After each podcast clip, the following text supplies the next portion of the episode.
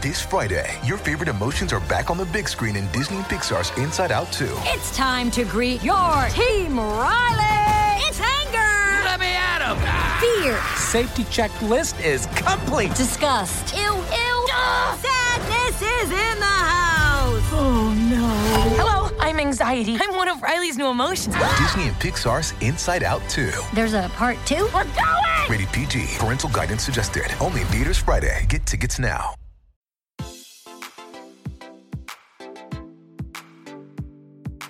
Este es un podcast donde hablamos de todas esas cosas que tu mamá te decía que eran tiempo desperdiciado. Videojuegos, películas, series y más.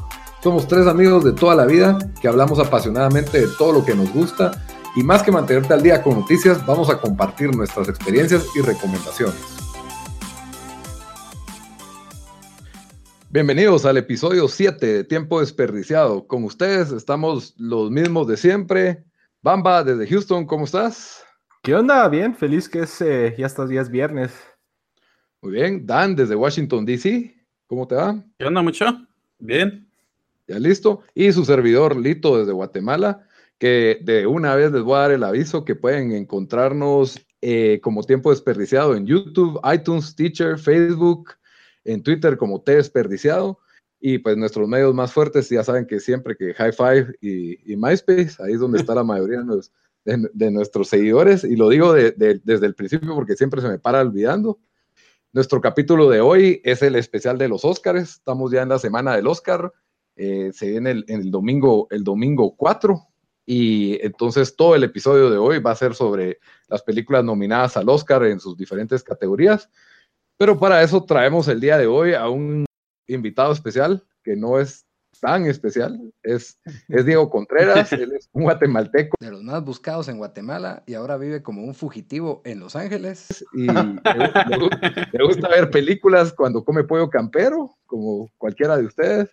No, no son mentiras. Eh, Diego Contreras es un, es un director que trabaja en, en los Estados Unidos en una empresa que se llama Reset, que es de David Fincher, es parte del Directors Guild of America, así que él sí está metido en esta industria un poco más que nosotros los del podcast, que no estamos tan en esta, estamos en la industria del podcast, no el cine. No, yo, yo, yo sigo al Directors Guild en Twitter, así que yo creo que eso me da cuenta. Ajá. Así que hasta que estuvo involucrado en el proceso para votar al mejor director en, en los Oscars. ¿Qué tal, Diego? ¿Cómo estás? ¿Qué onda? Bien, bien. Fui, yo fui uno de los 10 mil. bueno, pero eso, eso, eso es más que voto por, por, por un presidente, así que... Sí, o sea, mi, mi, voto tuvo una influencia enorme en, en, mandar a... ¿Cómo se llama? Del Toro a ganar Best Director. No, fregues. Votaste por, solo porque es mexicano. No, yo voté porque realmente, bueno, vamos a hablar en las predicciones y todo, pero sentí que fue la, estaba para mí, ya vamos a hablar más de eso. Diego, ahora sí, así en serio, eh, ¿cuánto, como cuánto ofrece la Mara por votos? O sea, ¿le ofrecen 5 dólares por voto? ¿Le ofrecen...? Una invitada a comer. Sí, una a comer tacos. No, pues sí, gracias por tenerme. Un gusto estar aquí. Sí, ah, eso te tenía que decir que era un honor tenerte, entonces. Vos y, y los estuve buscando en MySpace, pero no los puedo encontrar. O fregues, ah, ahí es donde está nuestro follow, güey, nuestro mayor, mayor Lito es el que es nuestro social media manager, así que sería culpa de él. Yo solo de MySpace y High Five, lo demás sí están ustedes. ya, para, ya para el episodio 10 íbamos a tener esa canción de reggaetón, la de Ya no me sigues ni por MySpace, como el tema principal del, del podcast. bueno, como siempre comenzamos nuestro episodio con qué se han entretenido esta semana. Entonces, pues todos contamos que, con qué nos entretuvimos esta semana. Bamba, ¿en qué estuviste esta semana? Eh, igual estuve viajando bastante, entonces jugué bastante Nintendo Switch, eh, pero creo que estaba demasiado cansado para poner atención a Zelda Breath of the Wild, entonces estuve jugando bastante Mario Kart 8. Que, ¿En, en línea?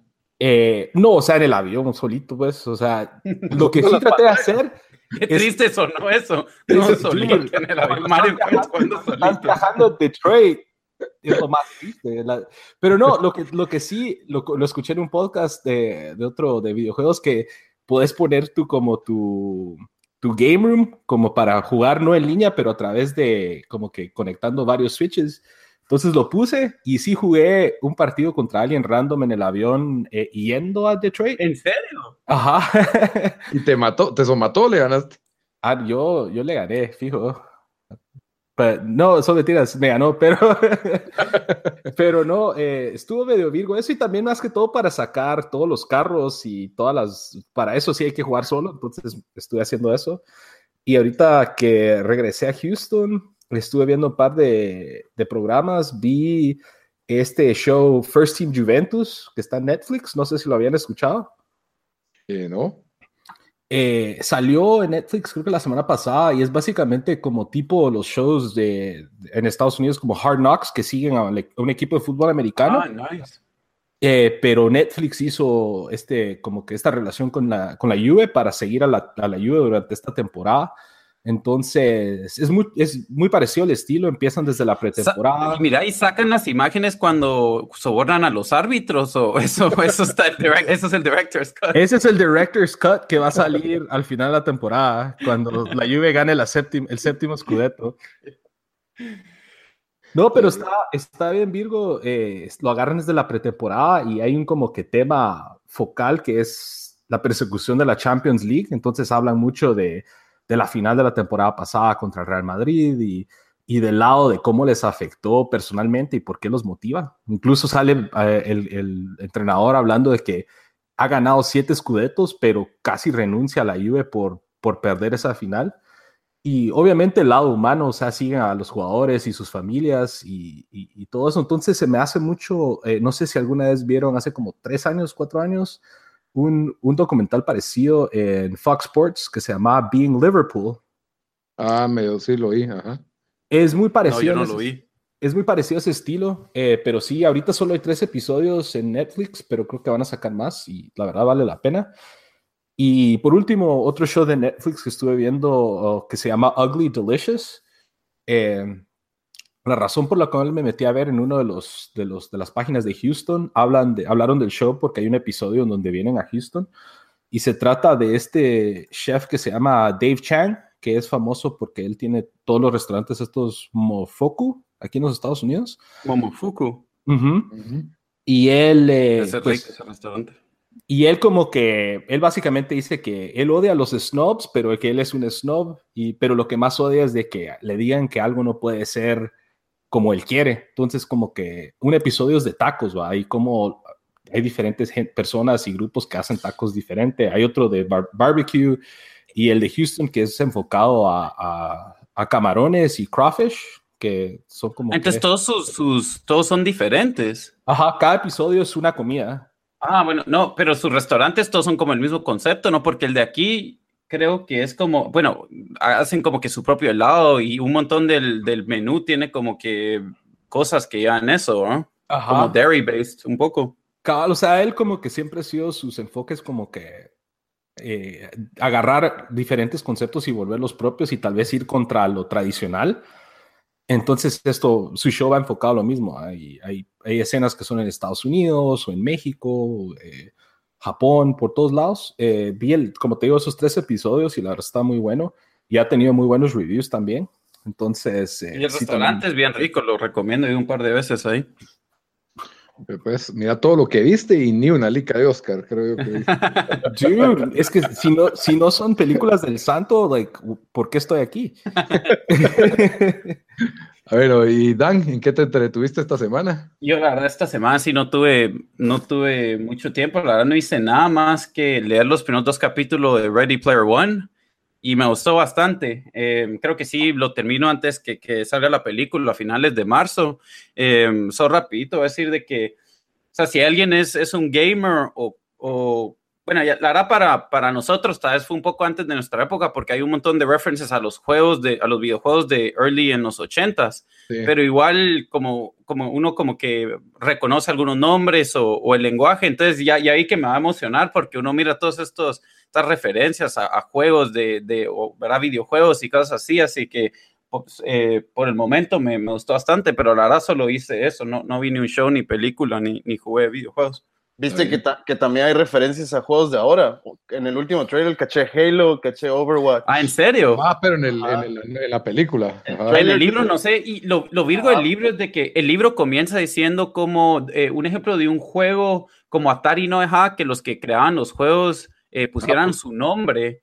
Entonces el, el tipo, el tipo que creó un juego puso como una, una pantalla secreta donde si la gente encontraba esa pantalla salía su nombre ahí y cada vez me metía a YouTube y hay un montón de esos videos donde, donde el tipo puso su nombre y, y aparentemente se volvió costumbre después de, de, de todos los que hacían juegos con Atari hacían esto para como poner su nombre ahí, ¿verdad? Sí, porque no se lo, no se lo reconocían. Pero sí, ese libro es, es muy bueno, es, es bien entretenido y estamos todos esperando la película. Y Diego, ¿con qué te has entretenido esta semana? Contanos, el invitado especial. Antes de hablar de eso, el, el último trailer, no sé si lo vieron, pero yo estaba viendo los trailers y creo que hasta este fue el que dije, wow, se ve épica esa película. Siento como que te han dado teasers, ¿va? Pero no, no te convencían, pero si viste este, sí se ve súper buena. Lo que, lo que pasa conmigo es de que como voy a leer el libro, a veces siento que los trailers ahora hacen un spoil casi la historia demasiado. demasiado, Entonces, sí, entonces por eso igual con videojuegos, a veces ya ni miro los trailers porque solo como que, no sé, no. Yo creo Ya, no o sea, que spoil. Cuando ya me decidí que, lo, que voy a pagar por irla a ver, ya, ya no necesito más trailers, es como que ya, suficiente. creo que regresando a lo que dijo Diego del último trailer, eh, una de las cosas que más estoy como que emocionado de la película, que en el libro, o sea, el mundo del oasis. Entonces en el libro te explican cómo es, pero mucho lo dejan como que a la imaginación.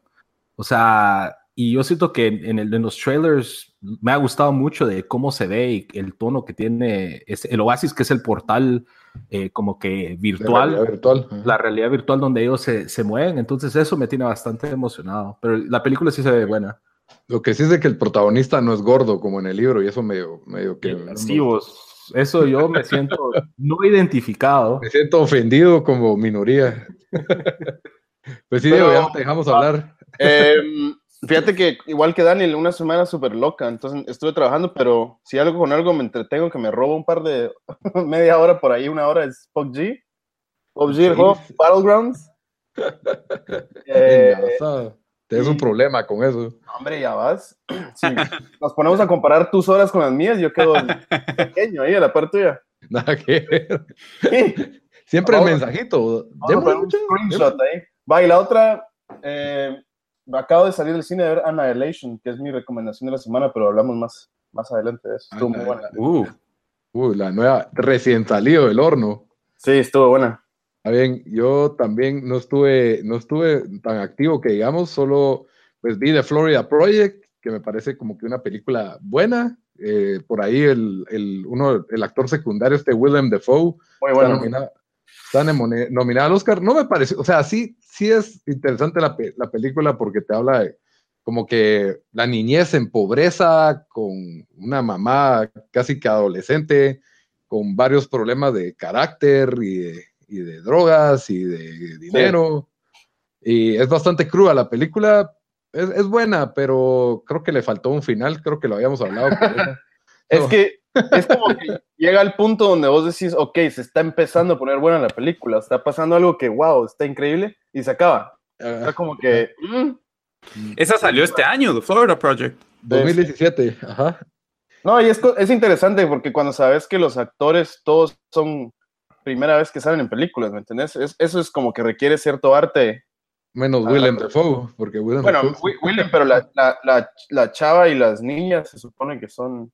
sí se miran de verdad, parecen de verdad. Y, los niños son muy buenos actores. y Eh, trabajar con niños es súper difícil, ¿verdad? Entonces conseguir ese- esos güiros a la película y, y que sean tan buenos está Sí, buena. todo parece de verdad. Y vi eh, en Netflix, vi Queer Eye, recomendado por Bamba un poco. La verdad es de que ¿Lo terminaste? lo terminé. La verdad es de que te inspira, te inspira a que te debes que vestir mejor. Hiciste tu shopping spree mejor. como Bamba. No, yo, no, tengo, no tengo para hacer mi shopping spree, pero, pero sí me, me, me peiné mejor, me rasuré mejor. Ya me dio pena andar en shorts y en chanclas. Te echaste cremitas y todo eso. cabal. Te quitaste el wife beater. Y, Los hongos, los hongos de los pies, todo eso. y vi una, tengo que es una porquería de película que ni pude terminar de ver. porque se llama Irreplaceable You, está en Netflix y vi que salía Christopher Walken como actor secundario y es una de estas películas cursis, como que tratan, trataron de imitar esa moda de que una de la, uno de la pareja se está muriendo, ¿ya?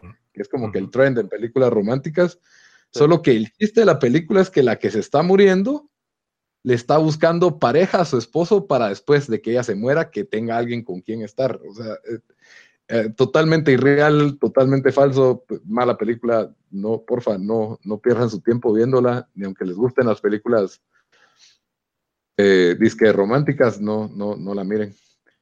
Pero bueno, con eso terminamos qué hicimos en la semana y ahora nos vamos a nuestro siguiente segmento. Bueno, ahora sí vamos a comenzar a hablar de los Óscares, porque de eso se trata este episodio. Pero antes de hablar de los Óscares, siempre hay una pregunta sorpresa. ¿Qué será? ¿Qué será esta vez? Uy, uy, no, no la, película, la, la pregunta sorpresa es, ¿cuál, como hemos visto que pues, los Óscares todos los años le dan el premio a Mejor Película, ¿cuál será entonces la mejor película de la década? O, Pues- o sea, del 2010 aquí. Del 2008 para acá. Si tienen una, pero si no les puedo dar cuáles han ganado los Óscares en los últimos 10 años. Y, me doy cuenta que la mayoría de películas son como buenas, pero no tan memorables. Slumdog Millionaire, The Hurt Locker, The King's Speech, The Artist, Argo, 12 Years a Slave, Birdman, Spotlight y Moonlight. Ahorita que te pusiste, que pusiste esa lista, estoy dándome cuenta que dónde dejé de ver películas. O sea, ahí está el timeline de dónde dejé de ver películas. Eh, Pero The Artist nadie la vio, yo sí la vi, pues, pero casi nadie la vio. ¿Sabías cuál creo que es para mí? Ah. Slumdog Millionaire. Esa Esta película me gustó bastante. Tal vez yo iría a esa. Sí Sí. sobresale, sí sobresale sobre Spotlight o Hurt Locker. Esas son películas como que ves una vez y no las vuelves a ver. Ese y 12 Years a Slave creo que es memorable también. Eh, A mí no me por el tema mucho. también, porque era como, ¿verdad? Pero yo, yo me quedaría con Slumdog Millionaire. Ah, bueno, muy bien, muy bien. ¿Y, y alguna no de Oscar? Pues no sé. últimos 10 años. Ajá. Porque en tu top, en tu top 5 no había ninguna reciente, ¿va? ¿O sí? No. No, pero Django no está nominada por Sí. ahí. Django estuvo nominada, ¿no? Ganó, pero sí, yo, yo para mí Django es la mejor película de la década. Yo, porque fue- yo, yo tiraría ahí Django, probablemente. Tan así, de, así de exagerados. Mano, no sé. o sea, Django es buena, mano. o sea, Es para- la favorita película de todos los tiempos, Delito. Sí, la verdad es que sí, no te metas con Django. no, a mí me haces preguntas así, siempre quedo en blanco, mano. Siento que hay demasiadas. ¿Y de estas, de Oscar? De esas Slumdog. 10. Ajá, Slumdog. Repetí las, las, las primeras 5. Slumdog Millionaire, The Hurt Locker, The King's Speech, The Artist, Argo, 12 Years a Slave, Birdman. Hurt Locker fue pelada también. Fue Yo la, buena. yo la pondría entre, entre sí, Slumdog, o sea, es de las, es, es épica, pues, y a mí, eh, Birdman, no tanto como historia, pero como película, como, como algo artístico, o sea, fue algo súper pelado, o sea, diferente. No hay película como esa. Pero es difícil, mano. Siento que, que de esas, para mí, deben haber otras películas que no, no ganaron, que estuvieron Y capaz mejores. yo aquí tengo una Sí, pregunta seguro. para, para, para Diego. Ajá. Em, otra pregunta sorpresa. Va, digamos, de como ver o analizar las películas ahora como que traba- es director y, y, y- y hace filming y todo eso, a comparación de, yo que sé, hace 10 años, cuando no está metido en eso. 100%, o sea, cuando entendés el cuando entendés el proceso de creación de cada detalle de esa película, o sea, por eso cuando me decís Guillermo del Toro no merece Best Director, sí me quedo así como que, o sea, crear ese mundo de cero es, es requiere mucho más talento que, que dirigir algo como, Three- como Three Bill- o Get Out. Yo todavía estoy confundido que hace Get Out en toda esta película. Diego, Guillermo del Toro no merece el Oscar. pero, va, pero posiblemente lo va a ganar. Eh, lo querás o no querás. Pero no, sí, sí, sí te cambia el punto de vista y es in- interesante porque yo- hay películas, por ejemplo, nosotros de niños o de jóvenes vimos eh, The Thin Red Line, ¿verdad? Que hizo. Malik. Y no sé si vos te acordás, pero creo que la habíamos odiado. Es una hueva. Es larguísima. Y la volví a ver este año o el año pasado y me quedé con la boca abierta. O sea, es increíble esa película. Pero te cambia mucho la el punto de vista ¿va? y, el, y entender la locura que requiere filmar eso. Pero bueno, también éramos medio niños y, y Era- yo veníamos, creo que éramos muy niños, sí. y, y veníamos de ver Saving Private Ryan, que era la mejor película de guerra tal vez de todos los tiempos, y, y ahí con Film Red Line, pues no, no era de acción. No era Y es que ahora la ves y te quedas con la boca abierta porque te das cuenta que es un punto de vista de la guerra que jamás has visto en otras películas, ¿verdad? O sea, es, es como más lo emocional, como lo... Sí, pues no es el raw raw Call of Duty, vamos a ir a matar a todos. Exacto, Sí. ajá. Saving Private Ryan era sobre héroes y este es lo contrario, este es sobre los peones que ahí van a seguir a todo mundo, ¿va? Y Dunkirk es parecido un poco, ¿va? Dunkirk se va al extremo donde ya ni siquiera te conectas emocionalmente con ninguno, sino que simplemente son uno de un millón que va a morir ahí, ¿va? Sí, ahí vamos a hablar de esa ay, más. pero Vamos a hablar porque, ta- esa. porque yo siento que sí hay conexiones ahí, pero bueno, Sí, sí, hay- eh, pero es más parecida a Thin Red Line que a un Saving Private Ryan. bueno, sí, es, eh, sí, aunque siento que la acción que tiene, el, el pacing que tiene, pero Film Red Line la había hace mucho también. Entonces, No, son diferentes. Una es más emocional y artística, o sea, la música, todo eso. Ya Dunkirk es una experiencia. Es- Yo digo que es como un roller coaster. Te montas, Sí. te salís y yo personalmente no la quiero volver a experimentar, pero sí te deja im- impactado. Yo sí la vi dos veces o tres casi y sí me, me encantó. Sí. Pero, pero bueno, entonces vamos a hablar de las categorías principales del Oscar. Eh, vamos a empezar de. Vamos Es- a. efectos especiales, Best Sound Engineer. El mejor maquillaje. eh, Costumes, ajá. Ya estoy bien emocionado para Original Screenplay. Ese es mi- Ese sí me gusta a mí, la yo, verdad. quería, Original yo quería esa sí categoría, pero ustedes Ah, dijeron. oigan, no vos quería. dijiste a Screenplay Adaptation. Esa Oigan, no. Yo dije este, um, escribí una nota aquí que se me hace súper interesante. Seis de las películas nominadas a Best Picture las escribió el director. O sea, eso es, un, eso es un cambio muy grande porque usualmente, tradicionalmente, siempre tenés el writer, ¿va? el que escribe el script, y el director. Pero ahora tenés, o sea, Del Toro, Three Billboards, eh, Dunkirk, Lady Bird, Phantom Thread, Get Out también. El- son películas que ya el director escribe y después dirige. Es, es un arte muy diferente. Entonces sí, se me hizo bien interesante eso. Tal vez por eso influyó en la, en la nominación, ¿verdad? De que es una tarea más completa hacer las dos cosas. Y, y el hecho que directores, eh, que escritores se están aventando a dirigir, ¿va? como que se están aventando un poco a tener Sí. más control. Pero Eso de ser director, de plano que cualquiera lo puede hacer. Sí, es entonces, fácil. ah, No, pero escri- escribir te diría que es más difícil, pienso yo, pues depende, ¿va? depende de qué fondo traiga.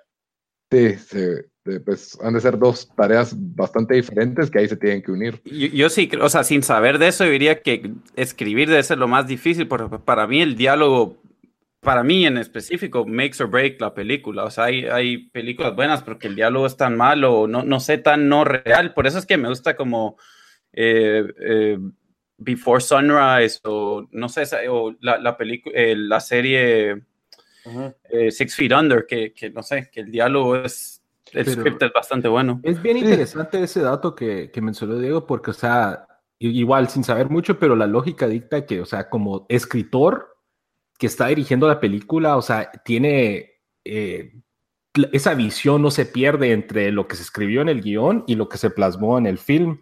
Entonces yo siento que es ese labor, pues que, que Virgo que hayan tantos, porque qué difícil o tal vez qué tanto se perderá en- entre lo que lo escribió alguien y lo que lo dirigió alguien diferente.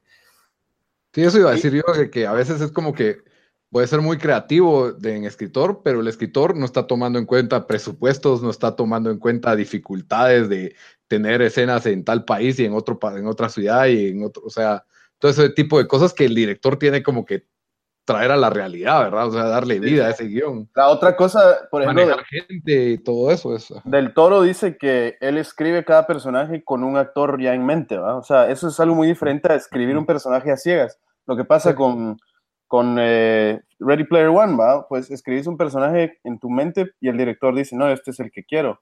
No que... es una adaptación. bien, bien, bien interesante de saber que el cuate escribió cada rol pensando en un actor específico. Sí. Pero bueno, entonces nos vamos a la primera categoría, que es la de mejor actriz. What? Si no, si no han visto las películas, solo digan quién, quién les parece la más carismática o la más guapa, como un parámetro para, para votar por ellas. Eh, Yo creo, yo creo que está bien fácil. ¿Cuál? sí, yo también lo creo. Bueno, las, las nominadas son esta, eh, está Saoirse Ronan de Lady Bird, que es la, la protagonista. Meryl Streep, que siempre es nominada y siempre gana. Yo creo que ya tiene como que comprada su entrada a las nominadas.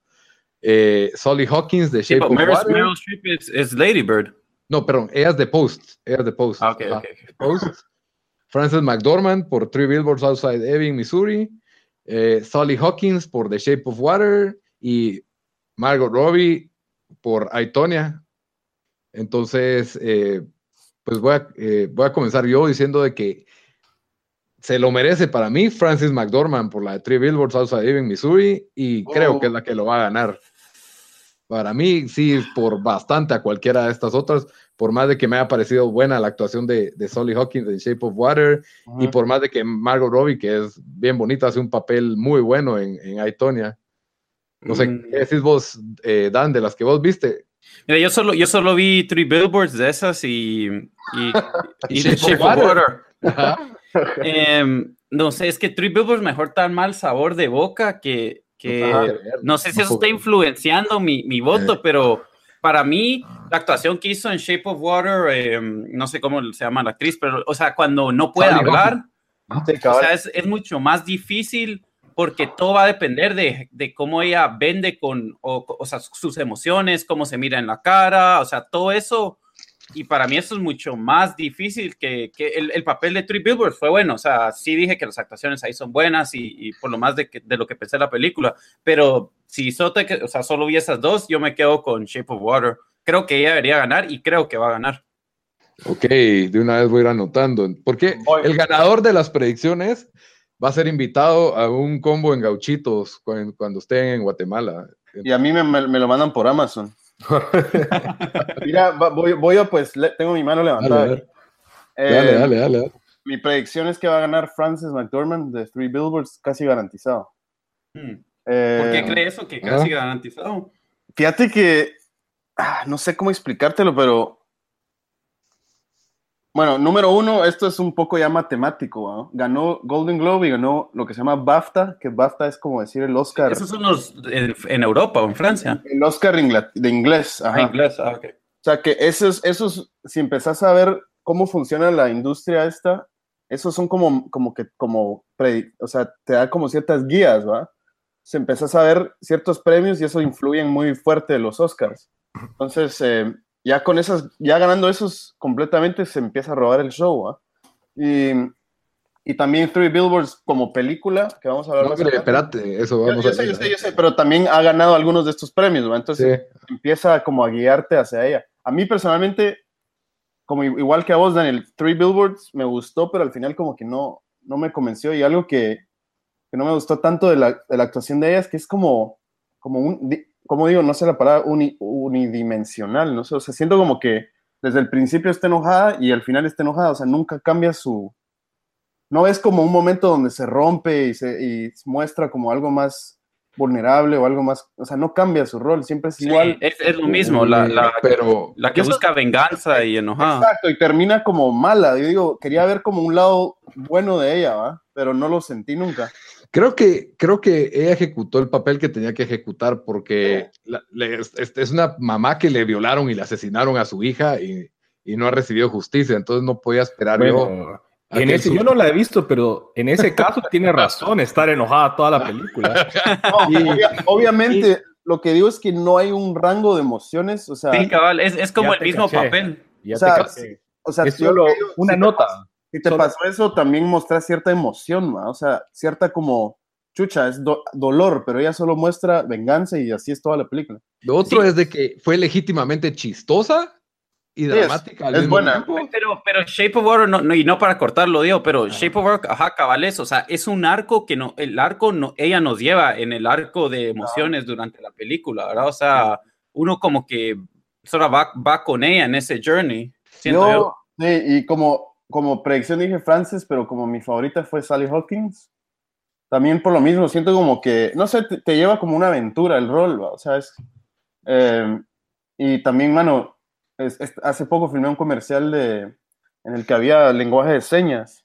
Ujú. Qué locura, o sea, es, o sea, cómo también, no solo como director, como actriz, aprender un lenguaje entero y después expresar emociones a través de, del lenguaje de señas, es increíble.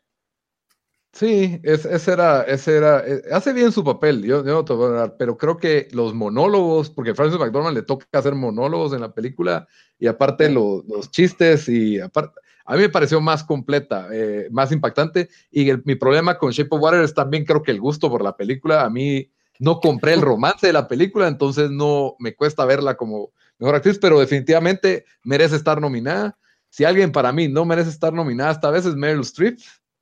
La verdad, vi The Post Como, y como que ya se, la da- ya se la dan de garantizado. ¿ah? ajá, y dirían que alguien tal vez ahí no, no les cuadra. Yo siento que Bamba. hay como... Ajá, Bamba, dale vos. No, no, dale, No, Bamba. no, Bamba, solo tu nominación ahí a ciegas. ¿Qué crees que se le lleva?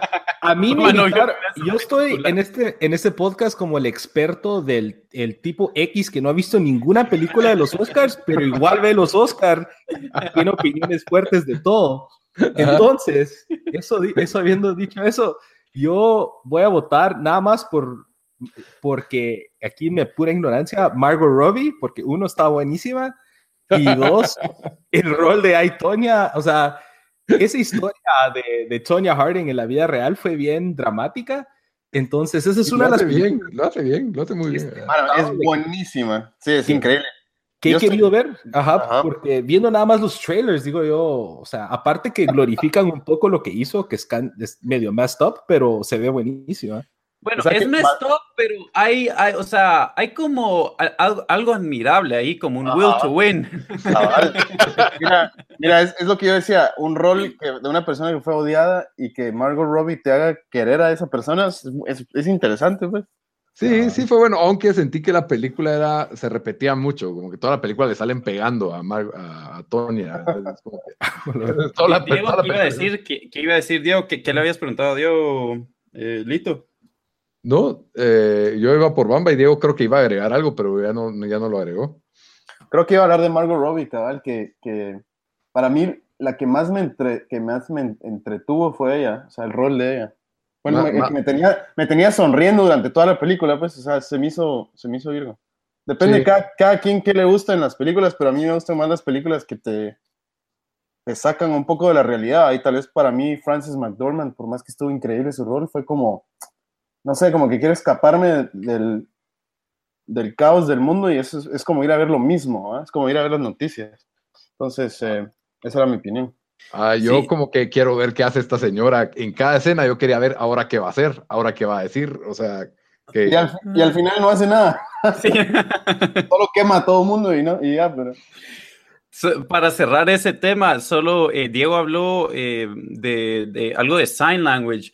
Eh, ¿Cómo se dice eso en, en- en- español? Pero Lenguaje de. Señas. Lenguaje de señas. Eh, no sé si han visto en, en festivales a veces, ahora tienen a gente que cuando está cantando la gente, hay alguien, o sea, haciendo lenguaje de señas para la música.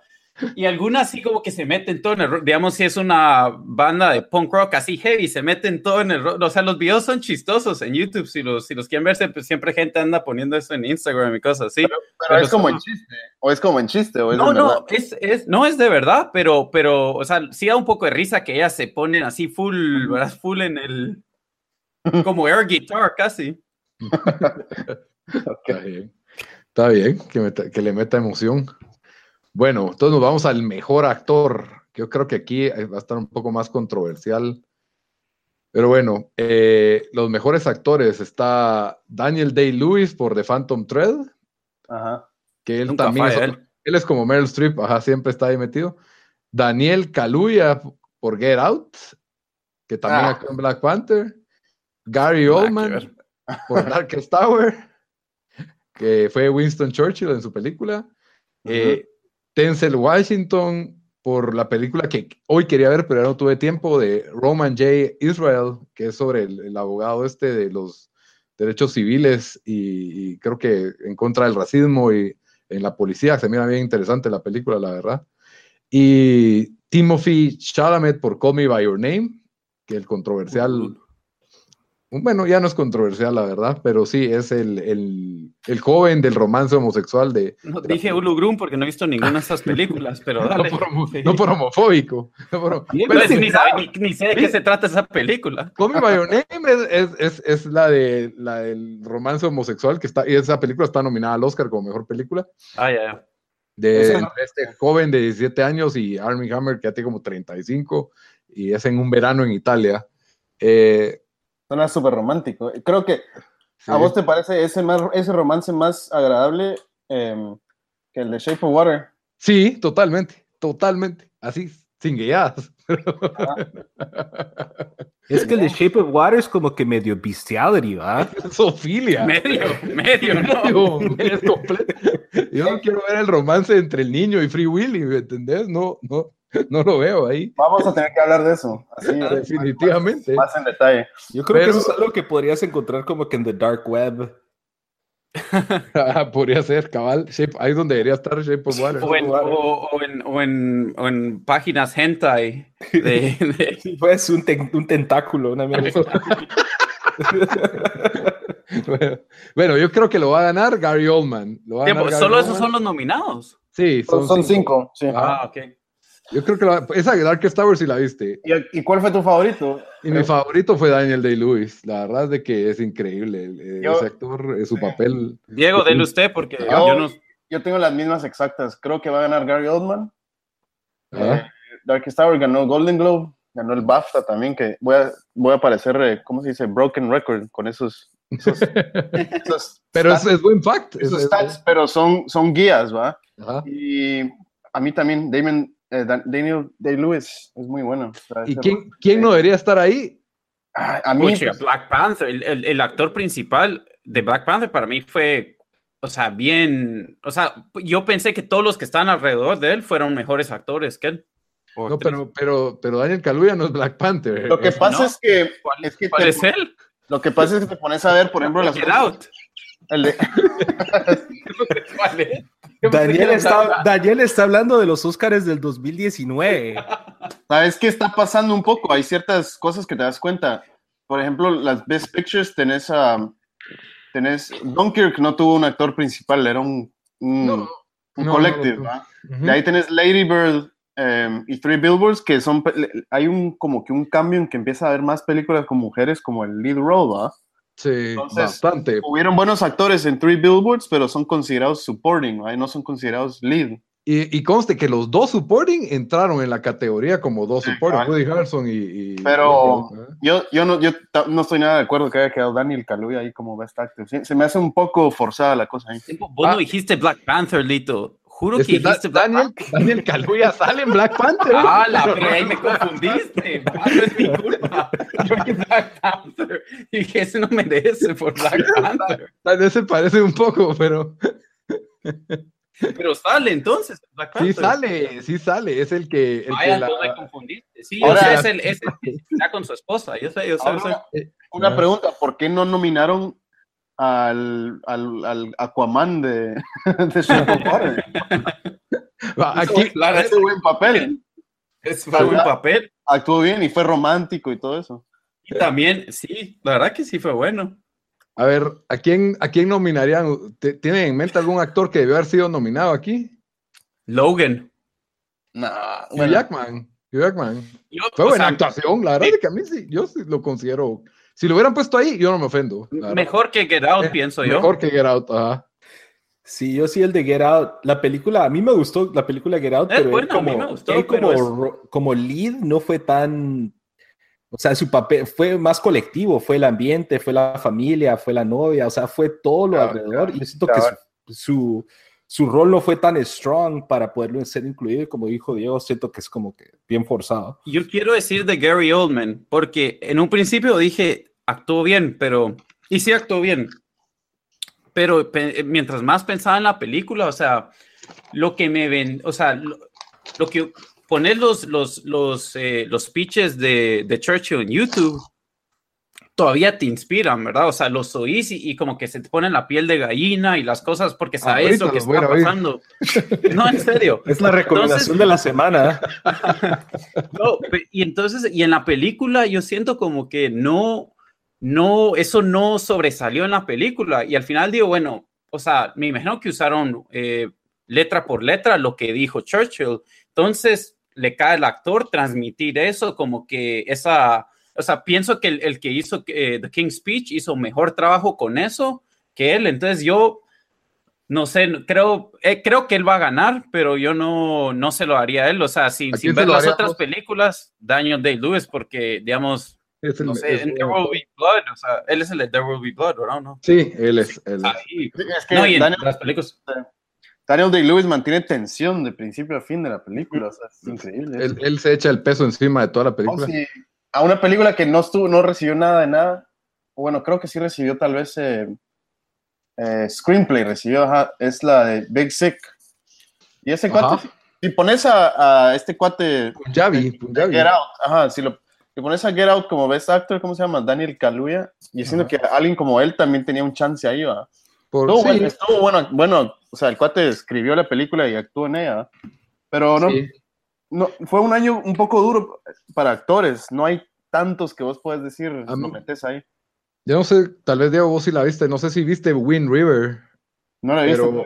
Ok, para mí sí fue la, tal vez mi, de mi top 5 de películas, pero el, el actor eh, este Jeremy Renner, el de Hurt Locker, que fue nominado al Oscar por Hurt Locker. Para mí, si lo hubiera, a mí me hubiera gustado que él fuera nominado ahí, la verdad, por su papel en Wind River, me pareció, me pareció muy bueno y por lo menos nominación. Obviamente creo que Gary Oldman sí va a barrer ahí y, y yo quisiera que lo ganara Daniel Day-Lewis porque de nuevo me impresionó en su papel en Phantom Thread. Bamba, ahí un tubazazo de, de predicción. bueno, mucha, aquí tiro va... tiro ciegas inside information, pero no. la verdad creo que va a ser, o sea, yo voto Daniel Day-Lewis por historia, o sea, él siempre, eh, siento que es uno de los actores que, que siempre se mete en el rol y es uno así, te convence de lo que, de lo que, lo que está diciendo, lo que está haciendo, sus motivos, etc. Entonces voto Daniel Day-Lewis. Eh, pero también, como dijeron ustedes, Gary Oldman, lo he, he, escuchado mucho de que Darkest Hour y su interpretación de Churchill entonces, al final voto Daniel de Lewis, pero creo que va a ser Oldman. Para tenerla, si vos le pegas a esa, todos perdemos y vos, y vos ganás un punto arriba de todos ahí. Ahí estás. Ajá. Pero sí todos votamos por Darkest Tower, ¿no? Todos dijimos Gary Oldman. Como Ahora, no, no olvidemos. Sí, creo que él va a ganar no olvidemos que Churchill, que, que, Gary Oldman estaba metido en un fat suit en toda la película. sí, yo, no, yo, ni sabía que era Commissioner Gordon hasta que me lo dijo no, Lito. Pero, pero yo vivo como en un fat suit toda la vida. sí. Esa es la realidad de Lito y Bamba. Esa es mi realidad y yo no estoy nominado a nada. Vos sí, ¿qué, qué piensan de, de Vin Diesel en Triple X Return? la verdad es que no no sé si alguien la vio. Yo creo que él, e, e, ese papel de Vin Diesel está on par con el que fue villano en The Wonder Woman. Yo creo que ahí los dos sean, están... No, yo no vi, no, no vi Triple X. Eh, Neymar como supporting actor sí debió haber sido nominado, ¿verdad? Es un crimen que no haya estado, que no haya estado ahí.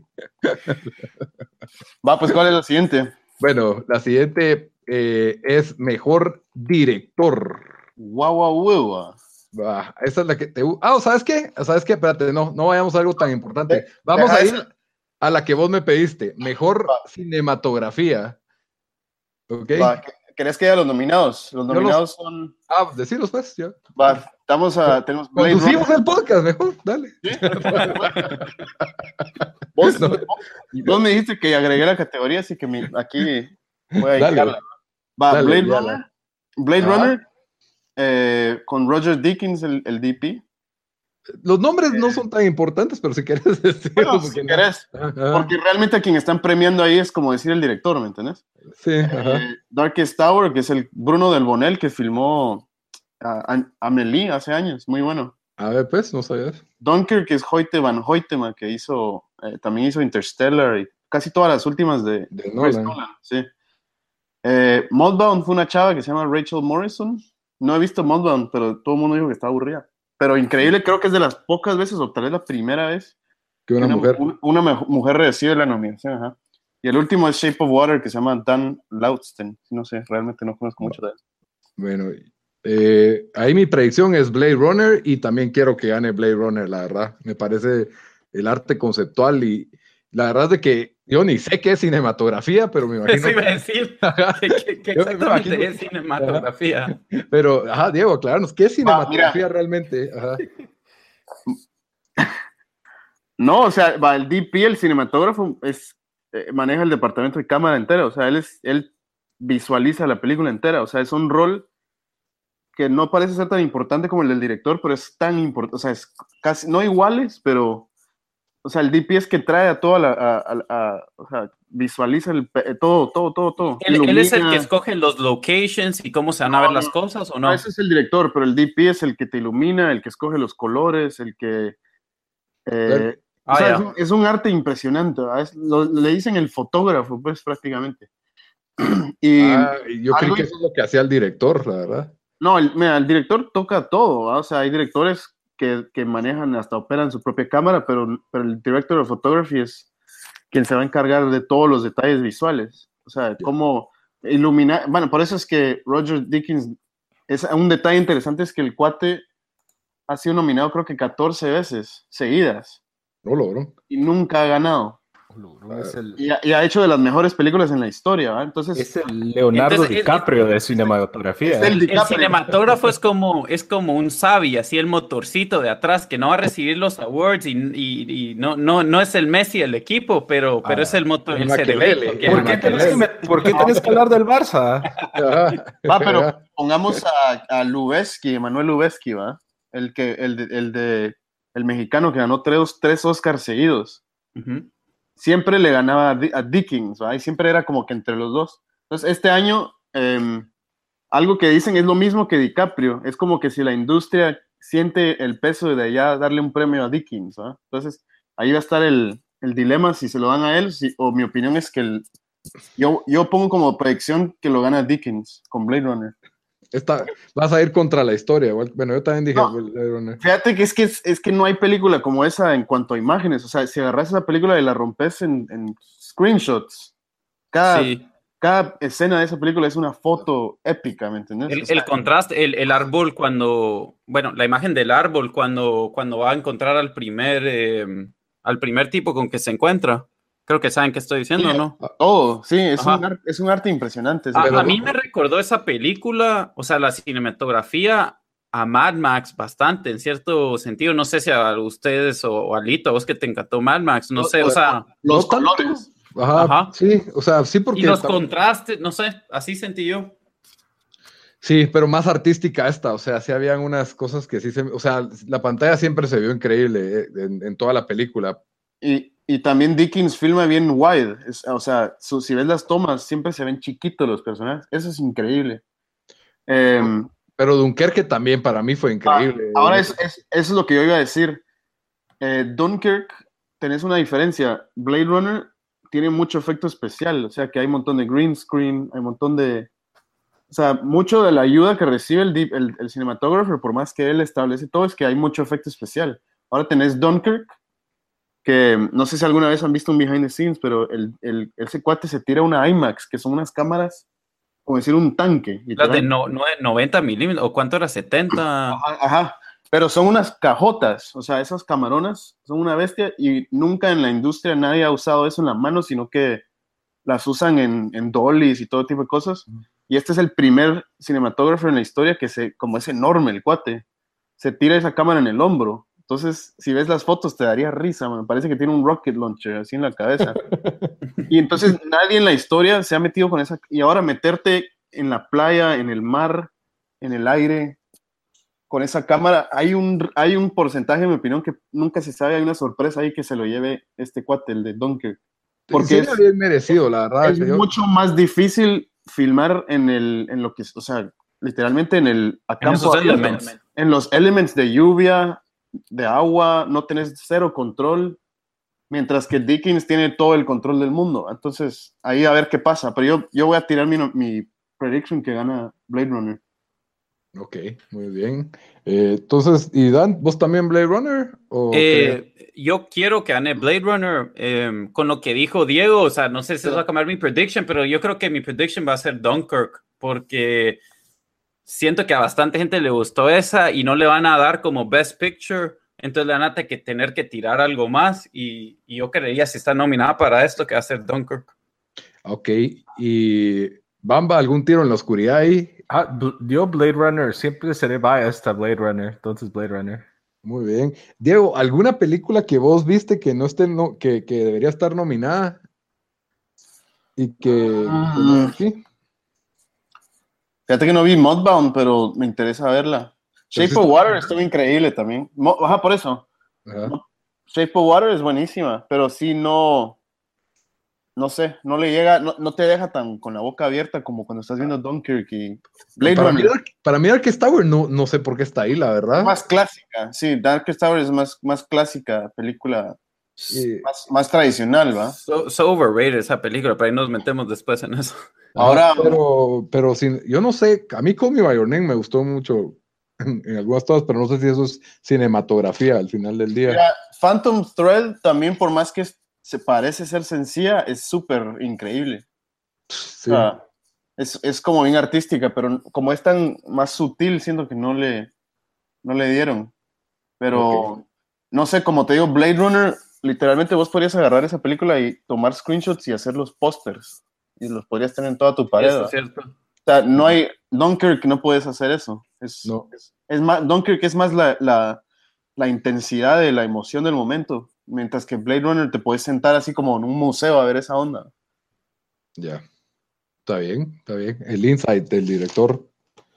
Ok, entonces nos vamos a la categoría de el mejor que no hace nada. ¿Cómo se llama? Mejor director. Mejor director. mejor director. Los nominados son Guillermo del Toro por The Shape of Water, Greta Gerwig por Lady Bird, Paul Thomas Anderson por Phantom Thread, Jordan Peele por Get Out y Christopher Nolan por Dunkirk. Bueno, por Comencemos con, con Bamba. Bamba, tira tu tiro en la oscuridad de una vez. Yo aquí voy a tirar Get Out. Y lo- la razón por la cual es que Jordan, Jordan Peele lo había visto como comediante y, y- y me imagino son familiares con el show de Key and Peele. Entonces, si, si uno mira ese show y dice como que, o sea, tiene unos sketches buenos, pero es un show de comedia de Comedy Central y entonces el salto que él dio de, de ese show a esta película, yo siento que es, es masivo, por así decirlo. Entonces, yo siento que, por ejemplo, Dunkirk obviamente tiene, esa la vi, fue buenísima y la, cinematografía y las imágenes y, y todo, pero no sé, yo siento que Jordan Peele como, como director fue alguien que me sorprendió mucho porque yo nunca hubiera esperado que él, eh, que él hiciera una película a este nivel, por así decirlo. Entonces, yo ese, y también tomando en cuenta el auge del momento que vivimos en Estados Unidos, yo creo que él es el que, el que le van a dar el, el director. El underdog, va, Bamba va por el underdog, entonces. Después de la fecha. ¿Y querés que gane él, Bamba? Eh, I mean, yo sé- quiero que gane él porque él es alguien afuera del molde normal de los directores que han ganado Oscars. Entonces, como que para como- cambiar, Como tu Trump. es- es- make movies great again con Jordan Peele. Dan, Eh, bueno, yo solo antes para regresar al, al tema de antes, rapidito, Mad Max sí estuvo nominada, pero no ganó para mejor cine, cinematografía. ah. Lo estaba, lo estaba googleando. George Eh, Miller. Ah, no, pero Mejor director, ah, mira, está, en- está entre Guillermo del Toro y Nolan, Dunkirk. Para mí Dunkirk, yo se lo daría a Dunkirk. Es que lo que hizo con esa película prácticamente sin, sin diálogo, sin nadie que fuera la estrella, o sea, todos estamos acostumbrados a las películas de guerra donde, donde siempre tiene que haber alguien que es, que va a ser el héroe, ¿verdad?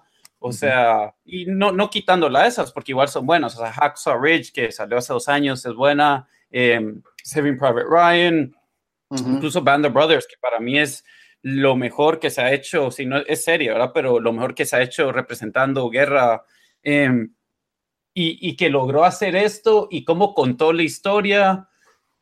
No sé, yo, yo, mm, yo, yo, yo quiero que él gane, pero creo que va a ganar eh, Guillermo del Toro. Uy, uy, ok. Muy bien. Te voy a decir algo más de Dunkirk, que tal vez lo que más me encantó eh, es que en ningún momento ves los, ma- los, los malos, ¿verdad? prácticamente los nazis. O, o sea, en ningún, literalmente, yo vi la película y en, en ningún momento los ves. Hasta el final. Creo que al final ya cuando agarran el, el- el- cuando cae el avioncito y se acercan. Sí, Mm, ahí sí. Pero ahora, que crear, lejos, no crear- ves una cara. crear esa tensión Sí, cabal, eso iba a una decir. película entera y lo único que oí son disparos, aviones, a- así de lejos y, y- y ruido. O sea, ¡bum! Como que Es pasó. que eso es lo que iba a decir. O sea, No existe nunca- eso en, en en la guerra mundial en películas jamás. Ajá. O sea, yo creo que nunca, nunca una película de guerra había transmitido tan bien, o sea, como se puede, ¿verdad? O sea, no estoy diciendo que, ah, ya sé lo que se sentía estar ahí, pero, o sea, oías el avión y ya, o sea, cuando lo estás viendo te sentís como, uh, ¿qué va a pasar? ¿Qué va a pasar? O sea, sabes morir, que algo malo va a pasar, ¿verdad? Y Pero, pero, sea, ¿cómo, cómo usó, no sé, siento que usó todos sus tools que tiene a su disposal para crear, o sea, para lo que creó para mí, no sé, para mí eso se merece Best Por Director. ejemplo, ahí se siente, compararlo con Star Wars, ¿verdad? Donde ojalá, ojalá Star Wars creara esa tensión y ese miedo hacia los malos. Mientras que ahora está, y los malos se vuelven medio caricaturescos. aunque si me decís Rogue One, Rogue One sí crea buena atención. Rogue One sí, pero Rogue One Pero es otro tipo de película también. Sí, Rogue One es algo to- totalmente diferente a lo que están haciendo en la última. Ah, sí. Eh, voy yo, pues. Dale. Yo- Predicción. Mi predicción es Shape of Water, del toro. ¿Y quién crees que lo gane? Ah, bueno, Yo- votaste por él también. Yo, yo voy por él también, sí. Sí. Sí, Ah, Pero, es que- pero es que, Dunkirk un close second, ¿verdad? Mira, estaba entre los dos, entre Dunkirk, o sea, estuve al punto de decir, me voy con Dunkirk, pero no sé, me pongo a pensar en la historia de los Oscars, también siempre, siempre como que premian como a la gente que crea algo así, o sea, todo viene de la cabeza de este cuate, ¿va? O sea, Sí. Nolan está documentando un evento. Este cuate de Shape of Water está creando un mundo totalmente único. ¿va? O sea, siento que hay como cierto mérito a, a- a inventar algo de cero. Entonces, eh, no, y creo algo, o sea, creo una, una película que tiene un, no sé, tiene como cierta magia, ¿va? por más que ustedes hablan que es bestial. eh, a mí no me pareció así, no sé por qué, tal vez como que acepté sabiendo que Del Toro es alguien que siempre crea ¿Por qué te gusta la bestialidad? yo- Pues está bien. o sea, eso también, pero... no te vamos a juzgar por eso. No sé, bueno, o sea, yo mm, en- como que no lo vi así, no sé, siento, y la otra cosa interesante que el personaje de The Shape of Water se supone que había salido en Hellboy, nunca vi Hellboy, pero si entendés que su mundo es como siempre ficticio, ¿va? es como decir Lord of the Rings, ¿va? o sea, no, Es como Pacific Rim. Ah, las salí en Hellboy. Las de Hellboy, ¿cómo me llegan? Quiero cambiar Ah, mi voto. el animal, sale en el animal sale en Hellboy y el hecho que nadie se dio cuenta de eso, a más que la gente que ha visto esas películas, es Sí, interesante. ¿eh? Es, es un ser acuático, Bamba. Vos sí viste Hellboy. Yo, Sí, pero el, el que no es uno de los principales, pues, porque sale aquí. No, el solo es un personaje random. ¿ah? Ajá, porque el ahora acuático tengo que ver Hellboy. mero mero es Ape Sapien y nada que ver con este otro. No, ese sí no, ese sí no. Solo quiero agregar esto, y esto es más como un tema, pero él creo que él no iba a hacer un proyecto, un videojuego que se canceló como a último momento, ¿verdad o no? Iba a ser con Yo Hideo. lo que oí con- es que él iba a dirigir Shadow of the Colossus. Ese era el rumor que yo sabía. No, no, él no iba a hacer algo con, no sé si era Konami o quién era. Es con Hideo Kojima, ajá. ¿Y sabes Ah. quién, quién posiblemente lo esté haciendo? Porque vi un Instagram hoy, cabal. Ajá. Cuate que acaba de dirigir eh, King Kong. Uy, eso bueno. se llama Jo- Jordan Bot Roberts. Pero solo iba a, joven. agre- i- iba a agregar eso porque yo creo que los mundos que, que él crea, o sea, son, son, o sea, se los fuma, son, son- Sí. o sea, son locos, ¿verdad? Pero si yo quisiera jugar uno, uno de sus juegos, Sí, qué virgo. Bueno, Mira, yo- o- otro, otro de. Ah, o dale, dale Lito, después les cuento un de- un detalle interesante. Ajá, Mi predicción es que va a ganar Christopher Nolan. Yo creo que ya le toca y también creo que le han dado el premio a directores españoles y mexicanos los últimos. Entonces yo creo que esta vez tal vez van a variar en ese sentido de diversidad. Entonces estás diciendo lo, Rep- represent. lo mismo que yo que make, make films great again, tipo. Cabal, pero solo que ahora con Christopher Nolan. Lo otro es de que para mí Dunkirk, bueno, tal vez lo vamos a ampliar más cuando hablemos de mejor película, pero sí, eh, la capacidad de él de que un tema típico de guerra, de documentales, le dé una perspectiva totalmente fresca y para mí, yo, yo lo había dicho antes, Dunkirk es una película de, de terror, no es una película de guerra, porque Sí. uno llega a sentir el, el miedo e impotencia. Es como ese malo o ese monstruo que está en las películas de miedo que no lo ves, pero se comió a alguien y de ahí se come a otro y, y estás Sí, con es miedo de cuándo se va a como- comer a alguien más. es Entonces, como, ¿viste esa película The Mist? Yo creo Algo que así. he mencionado, que el monstruo no lo ves casi en ninguna parte, sino casi hasta el final, pero está, crea ese ambiente de terror, como vos decís. Toda la atención es de las víctimas, básicamente, y un par de, de héroes ahí. Y, y mucha gente dice que no, que no hubo conexión emocional con los personajes, pero, que ver. Es que no siento, importa. pero- es que ese era el punto de la película, cabal. pero, pero mi excepción es los personajes que están en el barco, el papá y su hijo del barco. Para mí fue, fue sí bastante emocional, totalmente. Es que- Es que es increíble porque el- la historia de esa historia, pues el punto de esa historia es 400 mil personas atrapadas en una playa. Entonces, yo siento que él estaba tratando de decir, esta no es una historia de alguien específico. O sea, aquí querés verlo, querés verlo del punto de vista de los soldados que están confundidos, hay cierta confusión, y lo increíble, como dijimos, ¿va? es que nunca ves el enemigo. O sea, eso es, eso es un logro así bien pelado. Sí, ahí hablamos más de eso, ahí me voy a meter más después. Entonces vos dijiste, Lito, eh, que crees que él... Nolan, Nolan lo gana. Quieres y querés que él gane. Ah, yo voy por las dos, voy con Ok. mi corazón.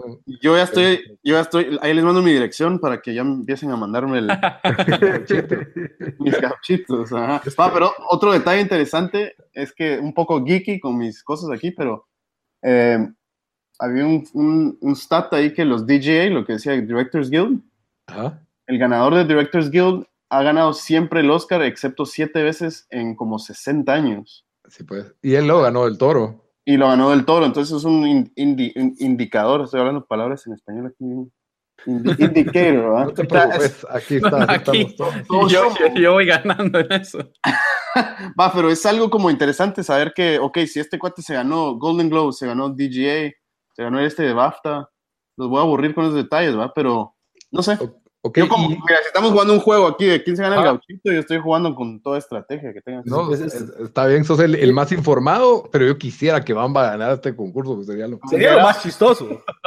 Fíjate, fíjate que yo siento que Get Out lo metieron más como por hacer el favor, por ser honesto. O que- Probablemente, o sea, pero no se hay- merece estar. Puede haber suficiente, porque yo no creo que es la mejor película de todas estas, pero yo creo que por el ambiente de Estados Unidos y todo, hay que en sí como esa película lo fuercen a que gane o que quede por como que collective guilt de las personas que votaron. Yo creo que con la nominación se quitan la culpa, por eso es de que no creo que Puede gane. ser. Ah, ah, ok, y, y solo para ter- terminar este, este tema, Ajá. ¿algún, ¿algún director que crees que debería estar ahí? ¿Que no está? El de Blade Runner para mí. De Villeneuve. Villeneuve. Fíjate que el, el problema de Blade Runner, yo no sé, en mi opinión, pues, la película me encantó la experiencia, pero no como historia, no sé, no queda así como que, wow, qué increíble la historia. Y el otro problema es que es- hay películas que se llaman polarizing, ¿verdad? Que crean una división exagerada. Gente Sí. que la odia y gente que le gusta, y si y te- tenés ese problema, eh, por eso es que algo como una película como esa no, no entra. Hay muchos haters, ¿verdad? Sí. ¿Qué otras películas? No sé, a mí se me hizo.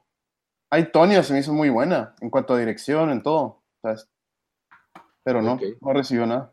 Yo agregaría, a mí me gustaría solo que lo hubieran nominado a, a Shyamalan por Split porque regresó. Eso me gustó.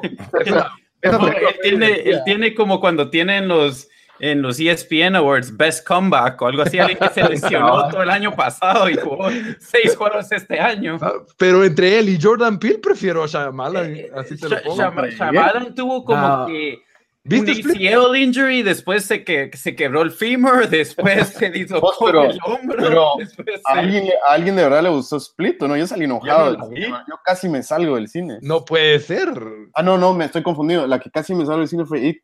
Qué porquería. ese fue. Ah, No, no, no, It fue buena. Wonder Woman para mí. No fregues. It fue bien divertida, mano. Terrible. Me encantó It. Y el otro que diría yo es tal vez Taylor Sheridan, el de... El de Wind River. El de Wind River.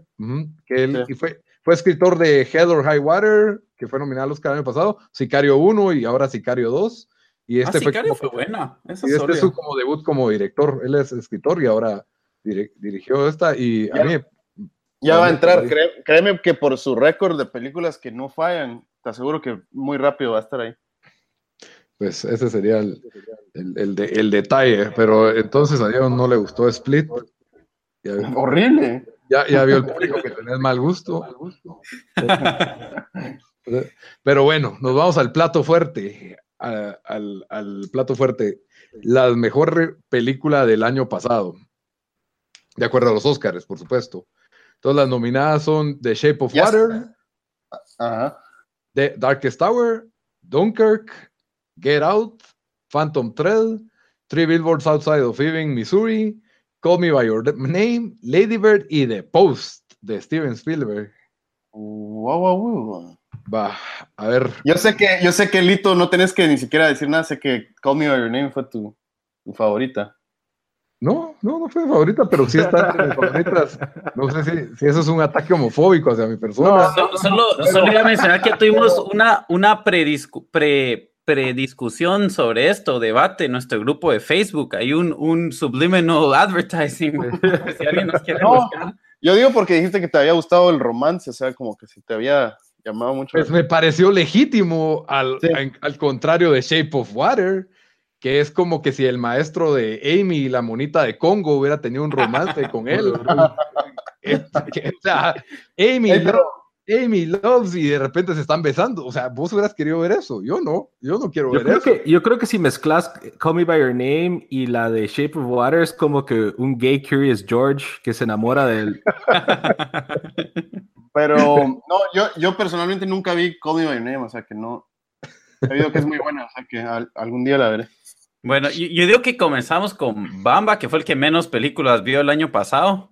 O Para sea, que nos des tu. Ya pueden, ahorita después de que hable yo, ya pueden quitar el podcast, porque esa es la que va a ganar. No, honestamente, yo creo que va a ganar Dunkirk. Esa la vi en el cine y, y como dijo Diego, es una de esas películas que una vez la vi y ya estoy bien, no la quiero volver a ver. No es porque sea mala, pero que yo salí del cine cansado, o sea, yo necesitaba un trago. Cabal, lo mismo, por eso te dije, mano, saliste como el roller coaster medio mareado. Viste la foto que te tomaron y dijiste, bueno, ya. Sara, de hecho, con, con- fui con Sara y con sus papás y después fuimos a, a un restaurante y tuvimos que tomar algo porque estábamos así todos con necesitamos un trago, necesitamos relajarnos.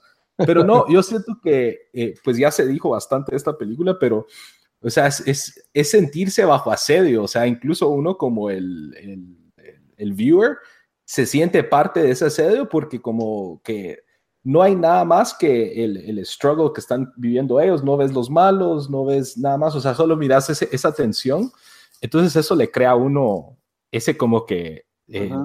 discomfort, por así decirlo, pero it's a good thing, entonces la verdad yo creo que esa es la que va, la que va a ganar en mi opinión.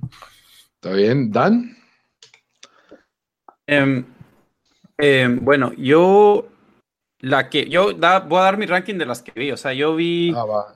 em, co- co- como, como la, el meme que pusimos, Boring Dunkirk, que fue la de Darkest Tower. Esa es la, la número 5. Yo solo vi 5, entonces esa fue la peor de las que vi. Después Get Out, Three Billboards, Shape of Water es mi número 2 y Dunkirk para mí es la mejor. O sea, para que sepan, yo voy ahora, o sea, los últimos 5 años, tal vez voy dos o tres veces al cine. Dunkirk la fui a ver tres veces Wow. la fui a ver en, eh, en esos cines donde están, donde era donde te la enseñaban en 72 milímetros, yo no sé cuál era la cosa, pero esos, En, y es- en film. cabal, y después me, me di cuenta de que había uno que enseñaba algo con como IMAX especial, que la estaban dando en el, en el Air and Space Museum aquí en DC, y dije, ah, la tengo que ir a ver en eso también, entonces la fui a ver en eso y no sé en dónde más la vi, entonces la fui a ver tres veces y, y para mí esa película es la, yo creo que eh, en términos de película, porque si lo comparamos con Band of Brothers, que fue serie, para mí Band of Brothers todavía es mejor, pero yo creo que hasta le dan a Private Ryan en, en, en la mejor película que se ha hecho los últimos 15 años de, de guerra, eh, incluso tal vez all time, no sé.